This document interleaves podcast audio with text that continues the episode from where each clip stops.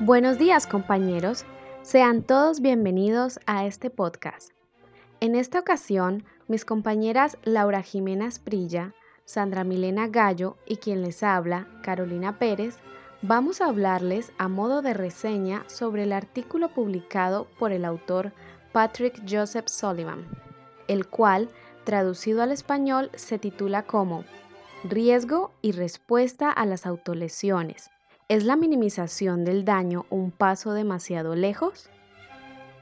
En este texto se entran a considerar algunas de las implicaciones médico-legales en el tema práctico y ético que pueden surgir en razón de adoptar o no un enfoque de minimización de daños para apoyar a las personas que se autolesionan dentro de las unidades de salud mental.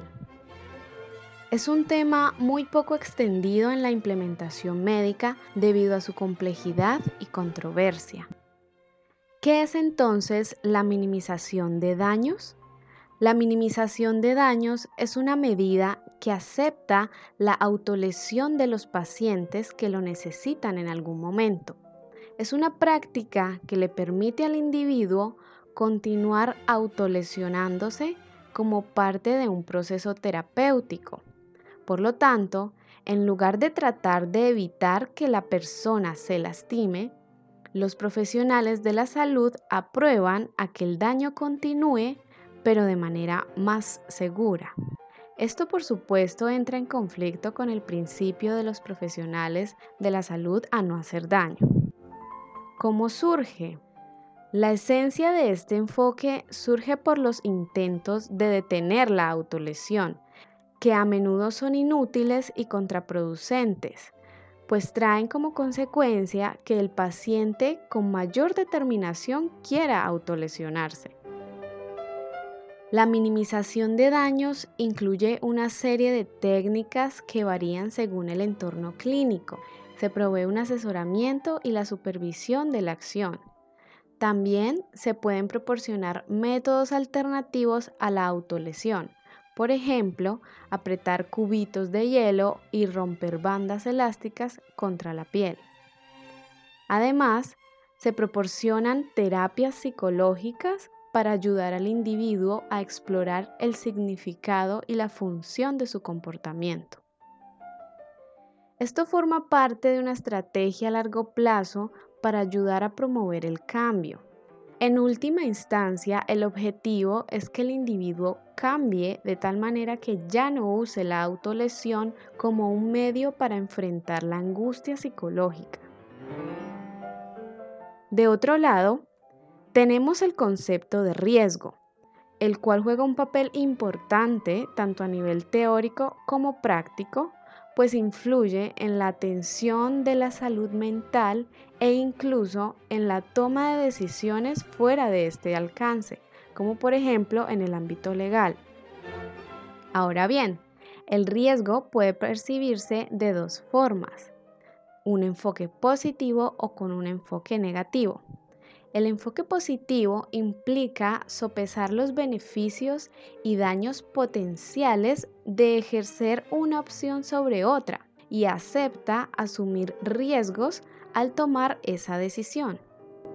El enfoque negativo está más preocupado por la prevención del daño.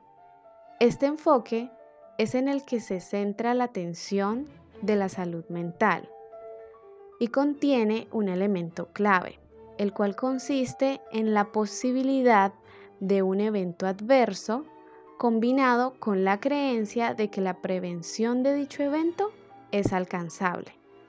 Para ello, primero se evalúan los riesgos, lo que implica examinar los resultados potenciales de esta probabilidad. Y segundo, se gestionan los riesgos, lo que implica el desarrollo de un plan para minimizar el daño y maximizar los beneficios. El propósito de minimizar los riesgos de daños asociados con el trastorno mental se ha convertido en un elemento central de la ley de salud mental. No obstante, esta preocupación por el riesgo ha estado acompañada de una amplia gama de marcos de responsabilidades legales, tanto civiles como penales, y marcos de responsabilidades regulatorias que impactan en la forma en que trabajan los profesionales de la salud, pues parece haber una percepción entre ellos de estar trabajando dentro de una cultura de culpa. Esto sucede debido a que cada vez más se han venido estandarizando políticas, procedimientos, protocolos, evaluaciones y planes de gestión de riesgos que más que tener en cuenta las realidades de la práctica clínica o las necesidades individuales del paciente, se enfocan son en los tribunales, por el miedo a responsabilidades legales, a la crítica y a la culpa. Hay entonces una tendencia de las instituciones de salud a evitar la culpa y los litigios con tal de mantener una reputación impoluta, lo que las aleja en realidad de la percepción del riesgo, que les ayudaría a responder mejor frente a problemas más complejos, sobre todo al personal que trabaja con estos temas de salud mental.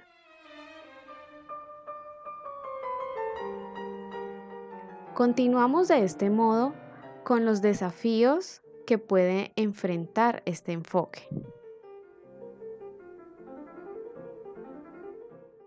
Hola, mi nombre es Laura Simena Asprilla.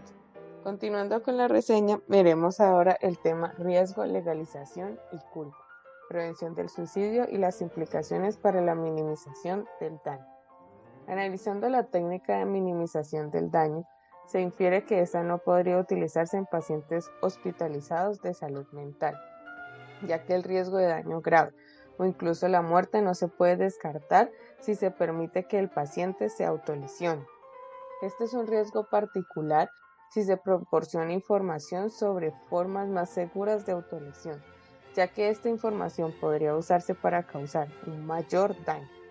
Además de las consecuencias que esto causaría en familiares y amigos del paciente, los profesionales de la salud también son más conscientes de las implicaciones legales asociadas a su trabajo. La posibilidad de daño grave o muerte pone de relieve el tema del riesgo. Por un lado, el riesgo está permitido si una preocupación primordial lo justificara. Por otro lado, si el nivel de riesgo no puede justificarse, esto puede generar dudas sobre la culpabilidad. Las implicaciones legales de la minimización de daños no están claras, la ley ha abordado el riesgo en sus deliberaciones, no en relación con autolesión, pero sí en el tema relacionado con el suicidio. Estas deliberaciones han tenido lugar no en los tribunales penales o en relación con la negligencia médica, sino bajo los auspicios del derecho de los derechos humanos. Son importantes, ya que un incidente desagradable que surge en el contexto de un programa de minimización de daños podría ser el resultado de un suicidio o un intento de suicidio. Por otro lado, la existencia de un vínculo causal entre la autolesión y el daño puede ser difícil de demostrar. Se podría argumentar que, dada la propensión existente de los pacientes a autolesionarse, el daño habría ocurrido a pesar del programa de minimización de daños y no por él. En un contexto de salud mental, las implicaciones clínicas de esto se ilustran en el caso de Rapón versus Penninker 2012. Si un profesional de la salud sabía o debería haber sabido que existía un riesgo real e inmediato para la vida, entonces se deben tomar medidas razonables para preservar esa vida. Un riesgo de daño, incluso un daño grave, sería insuficiente. Entrando más a detalle con el caso de Rabón, eh, analizando pues el tema del riesgo, la evidencia experta es crucial para cualquier caso legal en la atención médica, independientemente del contexto legal. La evidencia experta utilizada en Rabón se centró en el riesgo del suicidio. No hay disputa aquí con los hallazgos de la Corte. Lo importante es la forma en que la Corte utilizó la evidencia para sacar sus conclusiones. La sentencia se ocupó de cuestiones de evaluación y gestión de riesgo y exigió a los expertos involucrados que comentaran sobre el estándar de estas evaluaciones y planes. Esta evidencia se utilizó para emitir juicios sobre el estándar general de atención brindada y si era posible determinar si existía una amenaza real e inmediata. para la vida de la señorita Rabón. El tribunal concluyó que sí. Sin embargo, al sacar estas conclusiones, el tribunal pareció atribuir el proceso de evaluación de riesgo con cierto grado de certeza, lo que la evidencia clínica dispone sugeriría que no tiene. La evidencia empírica disponible sugeriría que el nivel de riesgo es difícil de predecir en un individuo específico. Aunque los riesgos actuariales están bien establecidos, no existe un algoritmo que pueda identificar el riesgo real de suicidio en un individuo específico. Aunque los riesgos pueden ser obvios en retrospectiva, la naturaleza muy obvia de tales riesgos es una ilusión. A pesar de esto, ambos expertos de Rabón hicieron uso de cálculos de riesgo, proporcionaron evaluaciones numéricas del riesgo de suicidio utilizando puntajes porcentuales para indicar el nivel de riesgo y como cambio de grado del riesgo durante los eventos previos a la muerte de la señorita Rabón. El tribunal aceptó pruebas que sugerían que era posible un alto grado de previsibilidad en la evaluación del riesgo del suicidio. Esto apunta a la posibilidad de que la ley pueda interpretar el riesgo de una manera diferente al profesional de la salud. Hola, mi nombre es Sandra Milena Gallo y para finalizar, inicio diciendo que entre el enfoque de la minimización del daño o la mera prevención de daños, lo que existe es la posibilidad de avanzar asumiendo riesgos. Para prevenir el daño o el suicidio en las personas, lo correcto siempre será analizar caso por caso, ya que nunca hay dos casos de autolesión iguales. El objetivo entonces es determinar las fortalezas y debilidades de ambas formas de prevenir el daño. Las implicaciones del enfoque de minimización del daño se presentan en que su implementación segura por el médico casi exige tener claridad de que la persona que se autolesiona no representa un riesgo de suicidio activo. Este es el inconveniente mayúsculo, porque la relación entre suicidio y autolesión es complejo. Es muy difícil diferenciar entre un paciente que es activamente suicida de un paciente que desea autolesionarse por diferentes razones, pues la evaluación de riesgo nunca puede ser una ciencia exacta. No existe ningún punto o línea que marque cuándo las técnicas de minimización son apropiadas o pasan a ser inapropiadas. De acuerdo a lo anterior, el enfoque de minimización del daño genera un riesgo para el paciente si no se implementa de manera segura. El resultado podría ser un daño grave o la muerte. Adicionalmente, las herramientas actuales de evaluación del riesgo disponibles impiden la toma de decisiones objetivas, por lo que hacen difícil diferenciar entre suicidio y autolesión sin intención suicida. Y si lo anterior se combina con el temor de la culpa, los litigios y el daño a la reputación de las organizaciones, entonces sobrevendrá un cuidado exagerado, natural, inevitable que buscará que cada decisión que se toma sea clínica y legalmente defendible. Esto se garantiza a través de la equivocación por precaución. Desde el punto de vista del enfoque que busca tratar de evitar el daño, su forma más extrema puede ser altamente restrictiva, como la detención preventiva autorizada por una ley de salud mental que implica la restricción en movilidad y tratamiento forzado. Esta prevención produce una relación más confrontativa que terapéutica la autolesión es para algunas personas una terapia positiva y eliminada esta posibilidad se puede maximizar la conducta de autolesionarse haciéndolo de manera soterrada, llegando incluso al suicidio. Una vez hecho el daño, se deben tomar medidas para reducirlo y esas medidas deben ser proporcionales a la gravedad de la situación.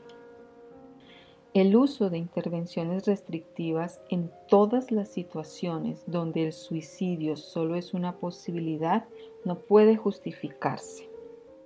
Un argumento a favor de la minimización del daño respecto al punto anterior sería que Este respeta más la autonomía del individuo y desarrolla una relación más terapéutica, reduciendo la posibilidad de daños graves, incluso la muerte. Pero sobre todo, busca que las intervenciones utilizadas sean proporcionales y necesarias, todo a través de acuerdos con el paciente. No siempre las personas que se autolesionan lo hacen para morir pero obviamente el riesgo aumenta en estos casos. Este documento nos muestra las implicaciones del uso del enfoque de, minimización de daños en personas que se autolesionan y sirve de base para justificar por qué su uso es limitado en los pacientes hospitalarios. Otro aspecto es que el mundo médico se ha volcado convenientemente a un enfoque adverso del riesgo, en la medida en que crece la preocupación por este producto de la litigiosidad que ataca al sector clínico. Pero también pone de presente que la adopción de un enfoque restrictivo de intervención, cuyo objetivo es la seguridad, trae sus propias dificultades. Es claro que la implementación del enfoque de minimización del daño tiene grandes implicaciones a nivel estructural y profesional en el sistema de salud y sobre todo en salud mental, pero también puede constituir una oportunidad para innovar, asumir riesgos y avanzar. Es claro que el daño como parte de la posibilidad real de las organizaciones médicas es un paso inconcebible por el sinnúmero de depresiones cada vez más presentes. Sin embargo, el estudio afirma que esta postura debe cambiar, pues las personas que se autolesionan tienen derecho a explorar sus posibilidades, obviamente todo acompañado de un debido desarrollo legal y regulatorio. Esto es todo por hoy. Muchas gracias por su atención.